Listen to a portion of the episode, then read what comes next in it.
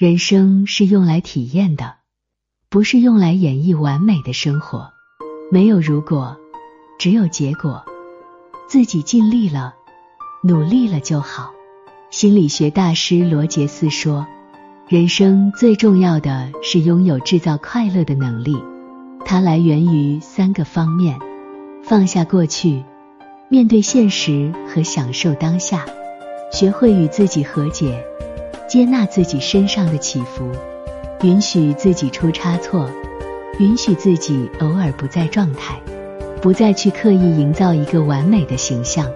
真正完美的人生，从来不是没有缺点和遗憾，而是接纳它，并且拼命的让其绽放。